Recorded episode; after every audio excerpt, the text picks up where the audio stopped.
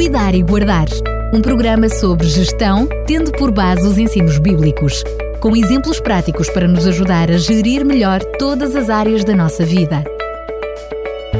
Cuidar e Guardar. Voltamos a estar juntos para lhe trazer mais um Cuidar e Guardar. Nesta série que estamos a abordar os 5 T's da mordomia cristã. Fernando Ferreira, mais uma vez, bem-vindo. Muito obrigado e muito boa tarde. Mais um abraço para todos os nossos ouvintes. Hoje vamos falar exatamente sobre talentos.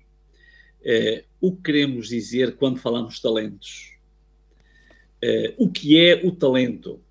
O dicionário Primeirão da língua portuguesa define talento como aptidão natural ou adquirida, engenho, disposição, habilidade.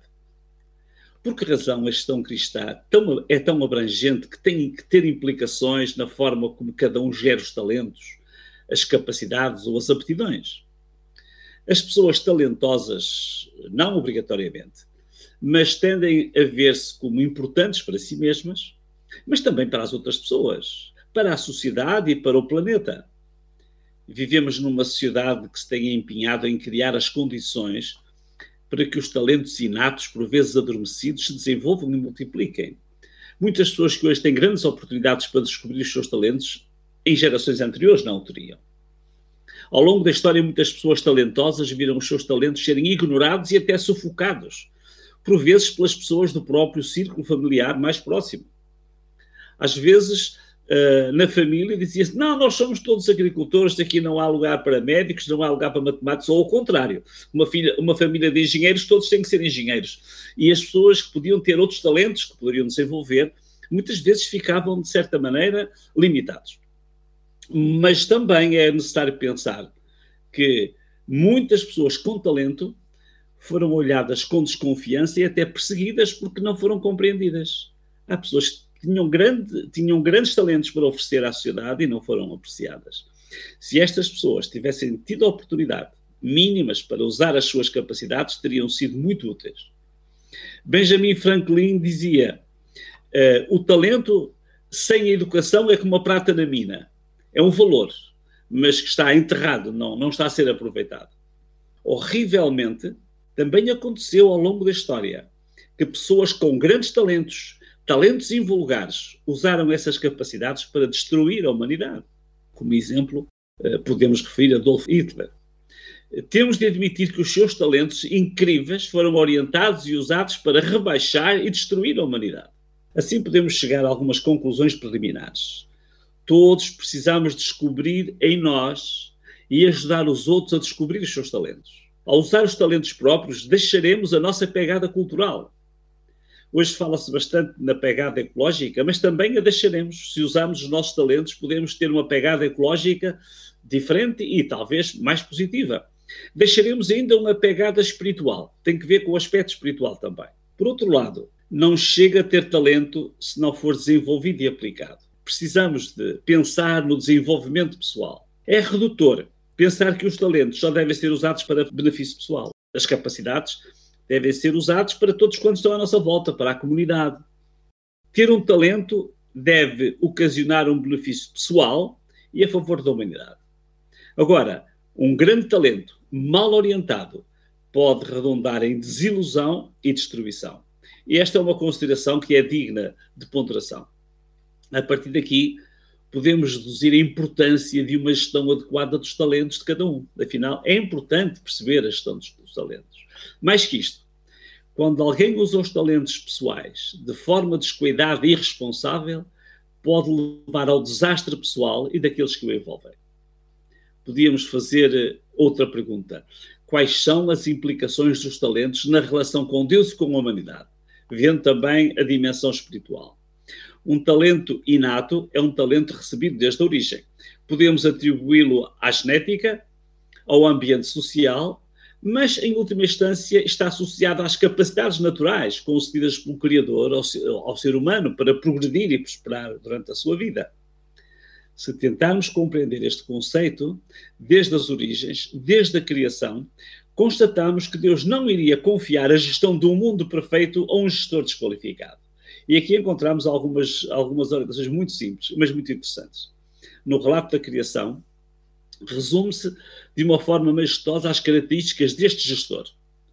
Diz o texto: E criou Deus o homem à sua imagem, à imagem de Deus o criou, mais e fêmea os criou.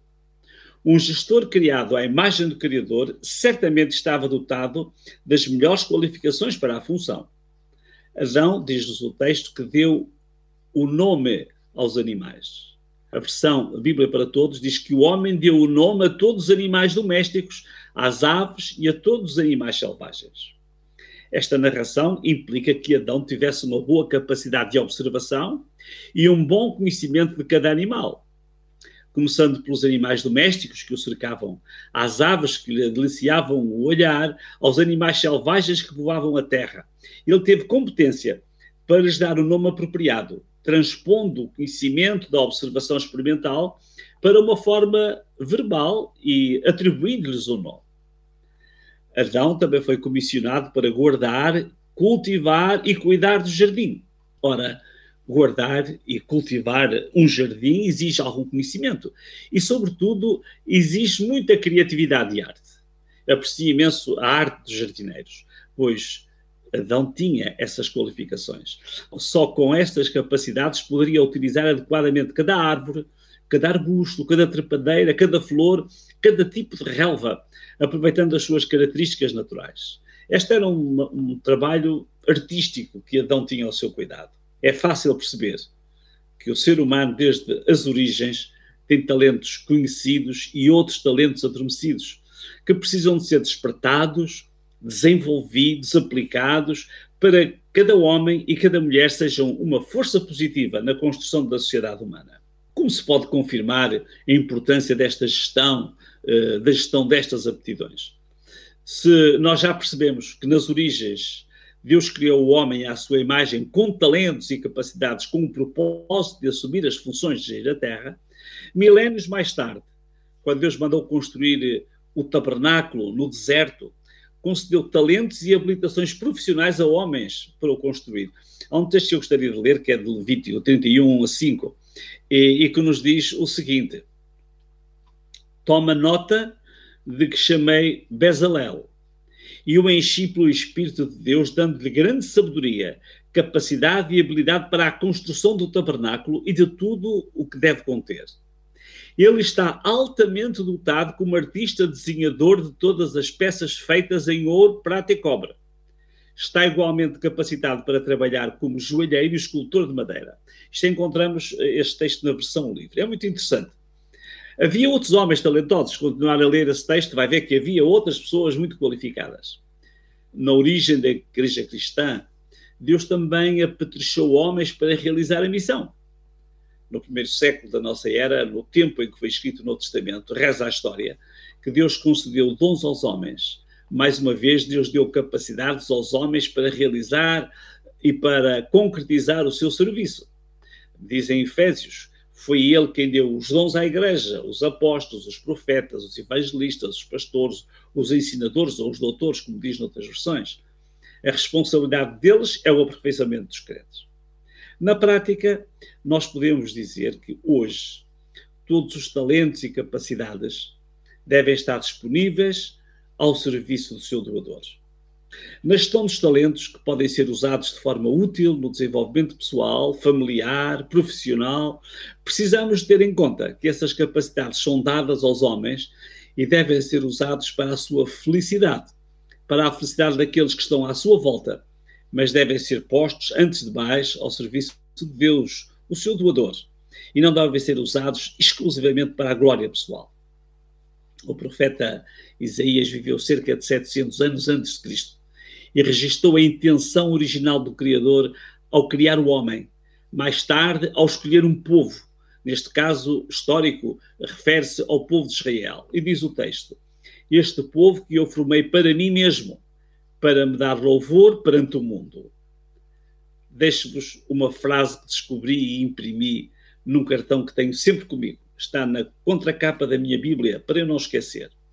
É um texto de Ellen White que diz: O homem não pode mostrar maior fraqueza do que permitir que lhe seja atribuída honra pelas capacidades que o Senhor lhe concede.